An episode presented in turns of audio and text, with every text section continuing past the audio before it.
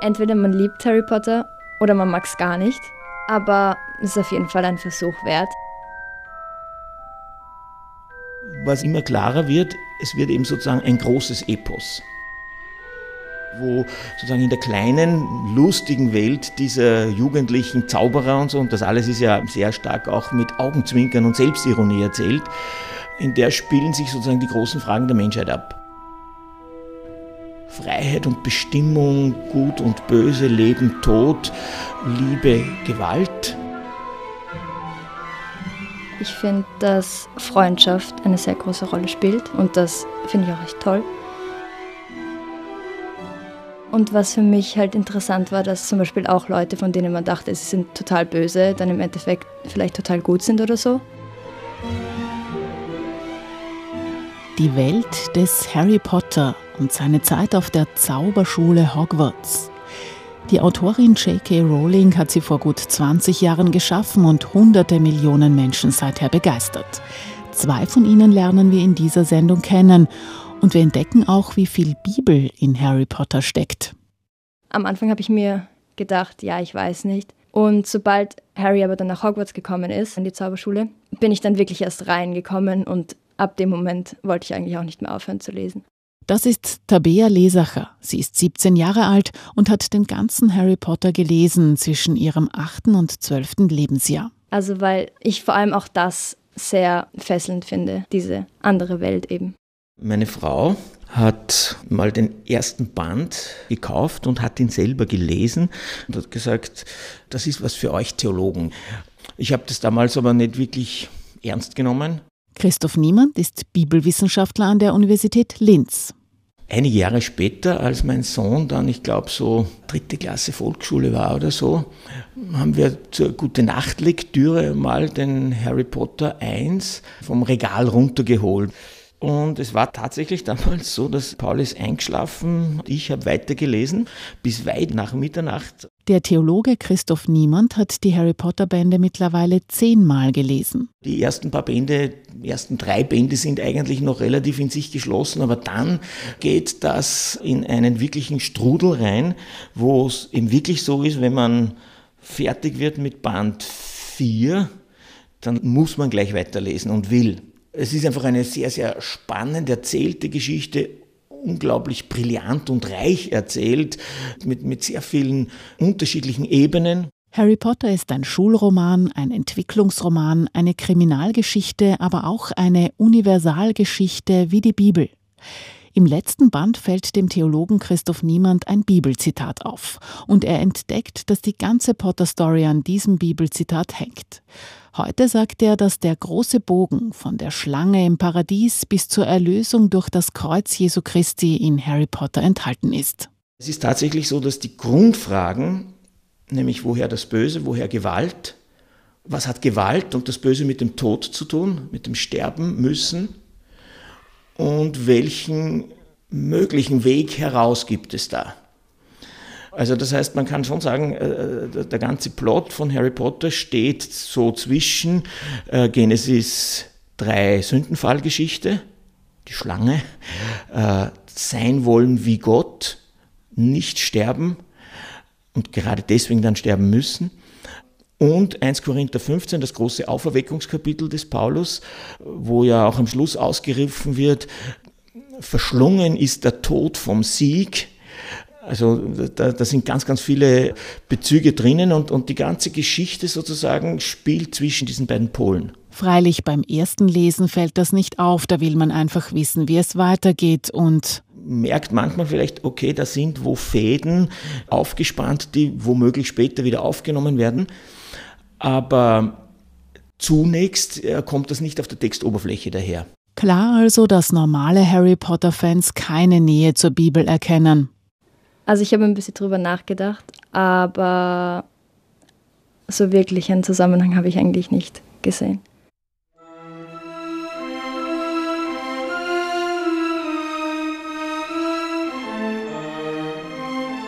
Was vorher geschah. Harry Potter ist ein Bursche, der als kleines Baby seine Eltern verloren hat, weil ein sehr mächtiger dunkler Zauberer, Voldemort, ähm, seine Eltern umgebracht hat. Er hat das aber überlebt und Voldemort ist dann untergetaucht, nachdem Harry Potter das halt überlebt hat. Und der kommt dann zu seinen ähm, Verwandten, die aber nicht zaubern können, also normale Menschen, so wie wir sind. Und Harry Potter weiß bis zu seinem elften Lebensjahr gar nicht, dass er ein Zauberer ist. Aber ab da ändert sich sein Leben dann, weil er eben auch nach Hogwarts, also auf die Schule für Hexerei und Zauberei kommt. Ja, dort findet er dann eben zum ersten Mal eigentlich in seinem Leben wirklich Freunde, eben Ron und Hermine. Und ja, die erleben dann zusammen Abenteuer und versuchen eben gegen Voldemort zu kämpfen. Wer ist Voldemort? Voldemort ist eigentlich der stärkste schwarze Magier. Er ist sehr mächtig und hat auch viele Anhänger. Man könnte ihn fast als gefühllos beschreiben, weil er einfach wahllos unschuldige Leute umbringt. Der Konflikt. Voldemorts Ziel ist es, Harry Potter zu töten. Und er will unsterblich werden. Wie steht die Bibel nun zu Zauberei und Magie? Christoph Niemand? Ernst genommene Zauberei, Magie, wäre in einem biblisch geprägten Weltbild natürlich nicht möglich. Ernst genommene. Wenn man jetzt im Alten Testament nachschaut, hängt dort die Vorstellung von Zauberei immer zusammen und darum ist auch so kritisiert. Das sind Propheten, die großartige Taten ankündigen und damit zum Abfall vom Gott Israels zu anderen Göttern verleiten. Also Zauberei und Verleitung zum Götzendienst ist praktisch dasselbe. Das ist natürlich auch heute im Christentum so ernst genommene Magie ist ein No-Go natürlich für Christen. Aber die Harry Potter-Literatur, das ist eine Allegorie, die in der Welt lustig, liebevoll einer Zaubereischule spielt. Das ist genauso wie wenn ich eine Fabel von Aesop lese, wo der, wo der Esel spricht, dann glaube ich auch deswegen nicht, dass Esel wirklich äh, sprechen. Um Harry Potter zu lieben, braucht man also nicht an Magie zu glauben. Muss man an Wahrsagerei glauben? Ist das womöglich das Gleiche, was die Propheten der Bibel tun? Na, grundsätzlich ist es mal natürlich nicht das Gleiche.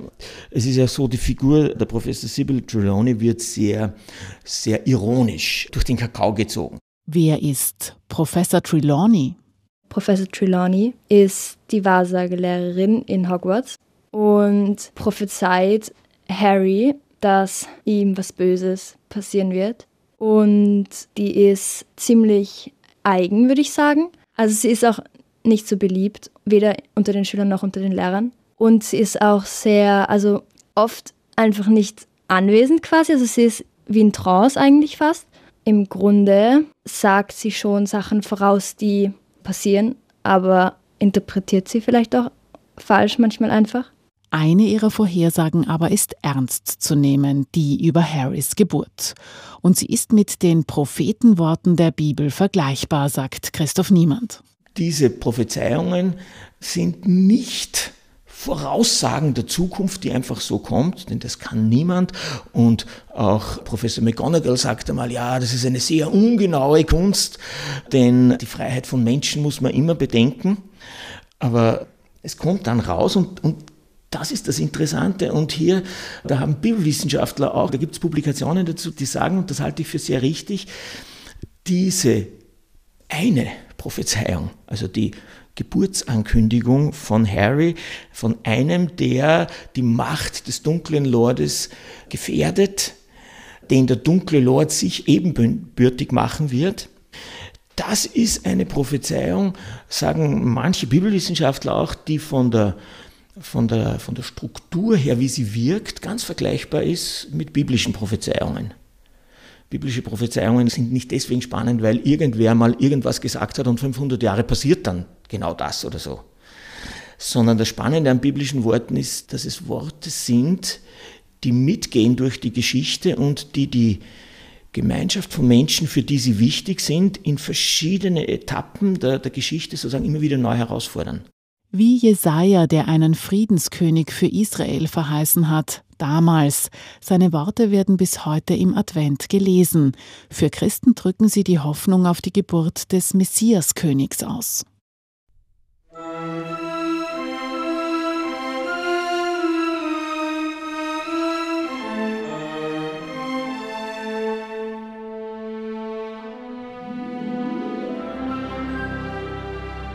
Harry Potter und Lord Voldemort.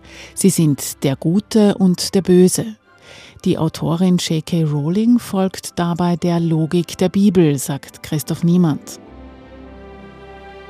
Vielleicht interessant zu vergleichen, weil das auch immer wieder von Theologen, Theologinnen gemacht worden ist. Manche haben da gesagt, ja, Harry Potter, das sei schädlich, während Herr der Ringe, das sei gut. Weil der, äh, der Tolkien, der Autor von Herr der Ringe, ein katholischer Christ war in Großbritannien. Ich, meine, ich habe Herr der Ringe dann auch gelesen und es ist natürlich toll irgendwie, aber wenn man vergleichen wollte, in Herr der Ringe, da gibt es das Prinzip des Bösen und da gibt es die Orks, die, die keine freien Wesen sind, die, die, die, die zum Bösen geboren sind. Bei Harry Potter ist das nicht so. Harry Potter äh, spielt äh, sozusagen von der Frage, wie kommt es zum Bösen, ganz innerhalb des jüdisch-christlichen, dann vom heiligen Augustinus sozusagen für das Abendland zurecht äh, gedachten Systems. Woher kommt das Böse? Was ist das Böse überhaupt? Böse ist keine quasi göttliche Urmacht, die neben dem Schöpfergott stünde, sondern das Böse ist eigentlich Nichts. Äh, das Böse ist der Preis der Freiheit. Von daher ist es in Harry Potter ganz klar, Voldemort ist nicht das Böse schlechthin. Er ist auch nicht notwendig zum Bösen vorherbestimmt. Er ist ein Mensch wie Harry, der böse wird. Und in der ganzen Romanfolge geht es eigentlich immer um diese Parallelität. Warum wird Harry, der ähnliche Jugend hat, also ungeliebtes Kind, äh, aufgezogen von, von Menschen, die ihn nicht mögen, ähnlich wie, wie Voldemort, der im Waisenhaus aufwächst, beide hochbegabt und Harry wird ein Mensch, der, der lieben kann, der sich engagiert für andere, der, äh, der Nachteile in Kauf nimmt für andere und der, der opferfähig wird. Voldemort wird so, dass er die anderen sozusagen eine mögliche Schachfigur in seinem Spiel oder Gegner. Was anderes kennt er nicht. Und das ist ganz spannend. Also woher das Böse und wie sind diese beiden? Wie denkt die junge Harry Potter-Leserin Tabea über Gut und Böse? Ich glaube nicht, dass ein Mensch wirklich durch und durch böse sein kann, aber es gibt sicher Menschen, die ihre Macht oder eben die Kunst des Zauberns für böse Dinge einsetzen, anstatt halt für gute oder nützliche. Ich glaube auch, dass Voldemort gut hätte sein können, wenn er es gewollt hätte. Aber wenn man sein Leben böse leben will, dann ja, man kann leben, wie man will, aber es wirkt sich halt natürlich dann auch anders aus. Woher das Böse? Diese Frage hat auch mit den Müttern zu tun, mit der Mutter von Harry Potter und der Mutter von Voldemort und mit der Schlange aus der Geschichte vom Sündenfall im Paradies. Wenn man die Sündenfallgeschichte anschaut, am Schluss heißt es ja, Feindschaft will ich setzen zwischen die Schlange und die Frau, zwischen der Nachkommenschaft der Schlange und der Nachkommenschaft der Frau. Und äh, das spielt sich hier genau ab, weil Voldemort ja ständig sozusagen in dieser Schlangenästhetik gezeichnet wird. Er wird auch schlangengestaltig durch diese Prozesse, die er durchmacht. Und Harrys Mutter eine liebende Frau. Voldemort hat nicht so viel mögliche Liebe sozusagen in der Wiege gehabt, aber auch seine Mutter, auch Merope Gaunt, war eine liebende Frau. Das wird ganz, ganz, ganz toll erzählt. Also äh, es ist sehr, sehr viel Tiefgang da drinnen.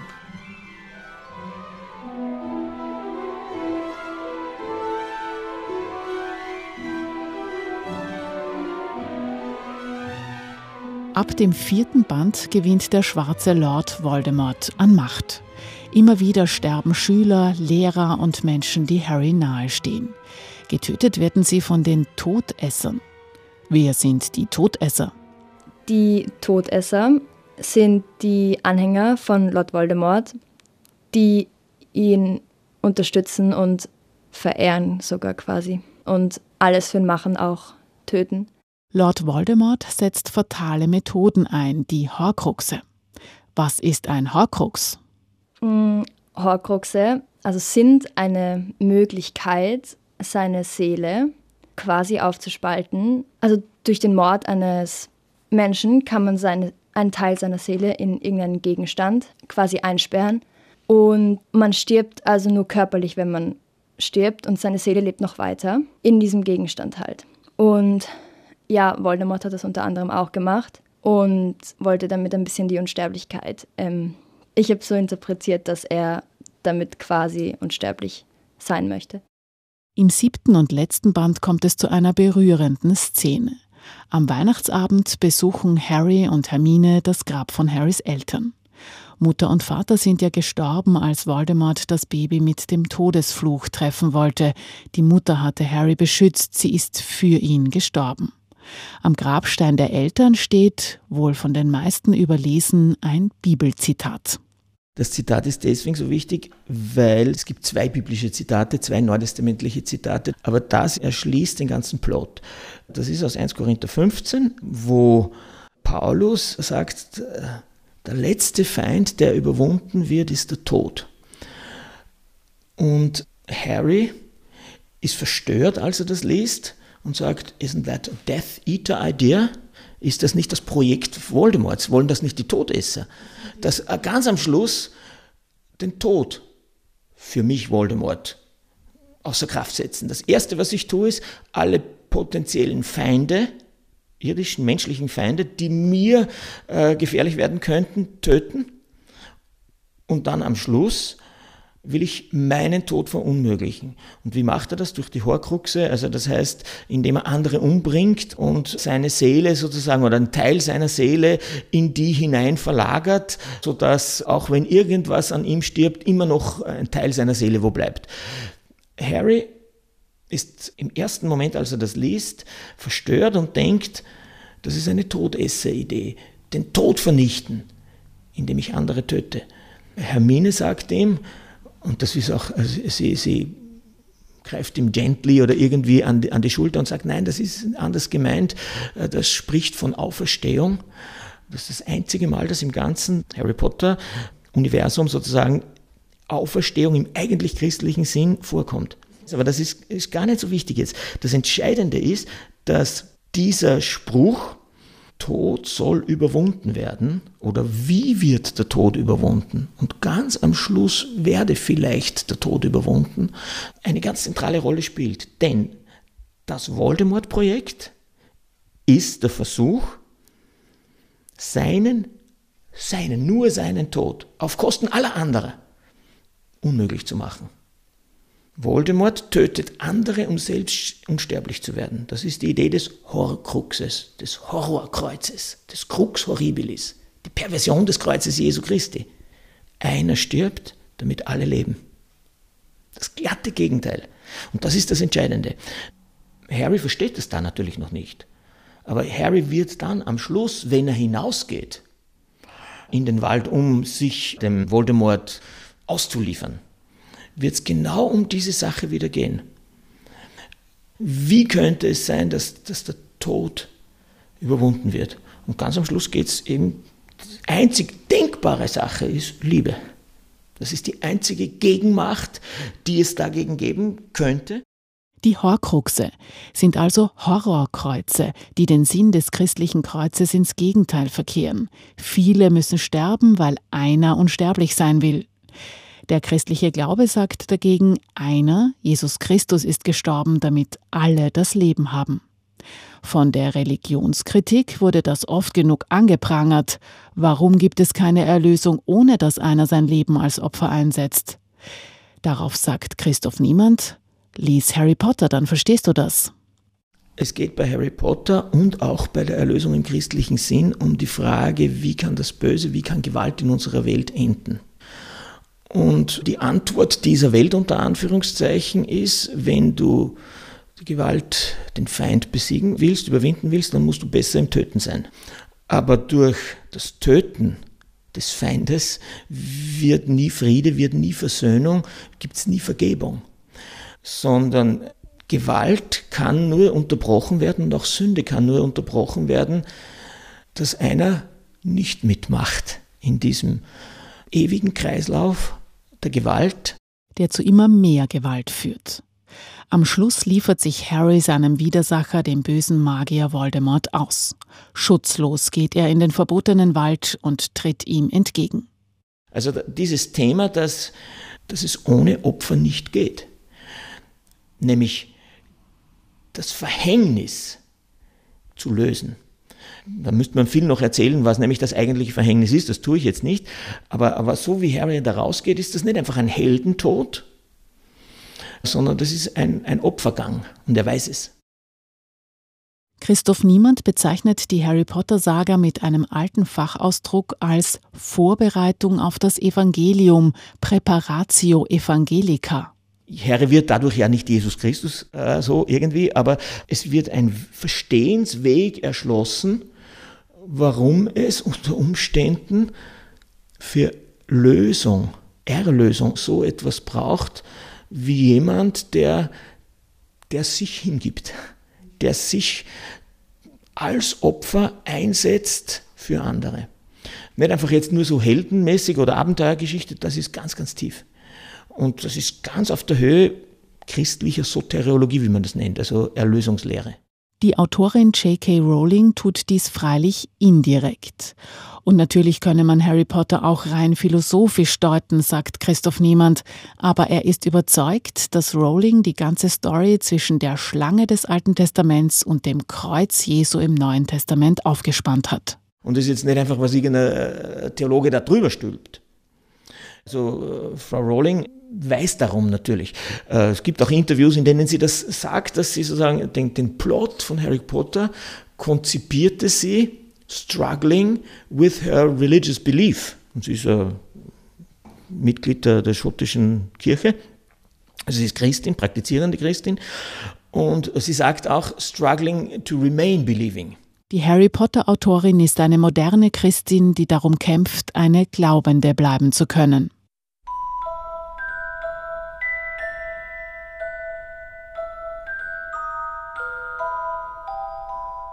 Liebe und Freundschaft ziehen sich als roter Faden durch die zwar düstere, aber doch humorvoll erzählte Geschichte, die letztlich gut ausgeht, sagt die 17-jährige Tabea Lesacher.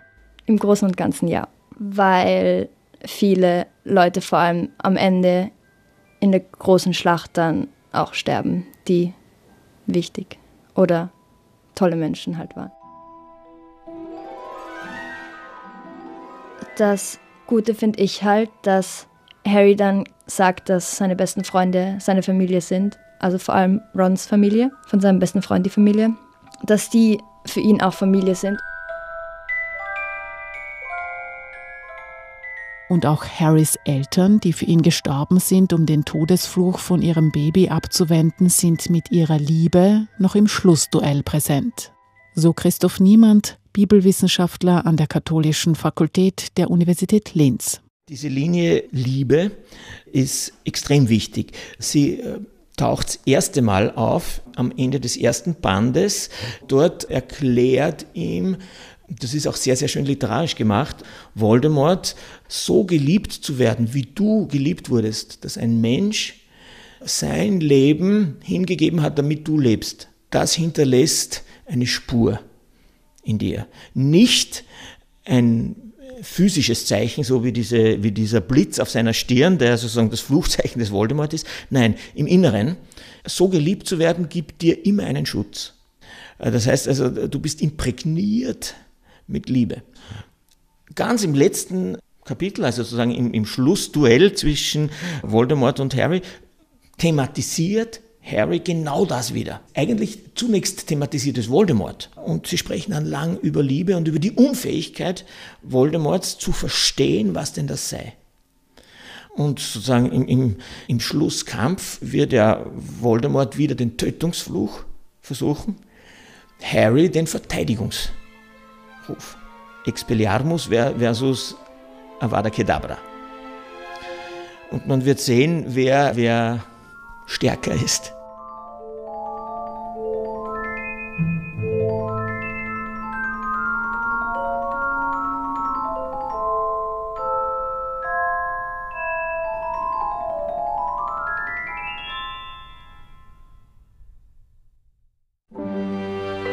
Achtung Bibel. Der neue Blick auf die alte Schrift. Eine Sendereihe von Stefanie Jeller.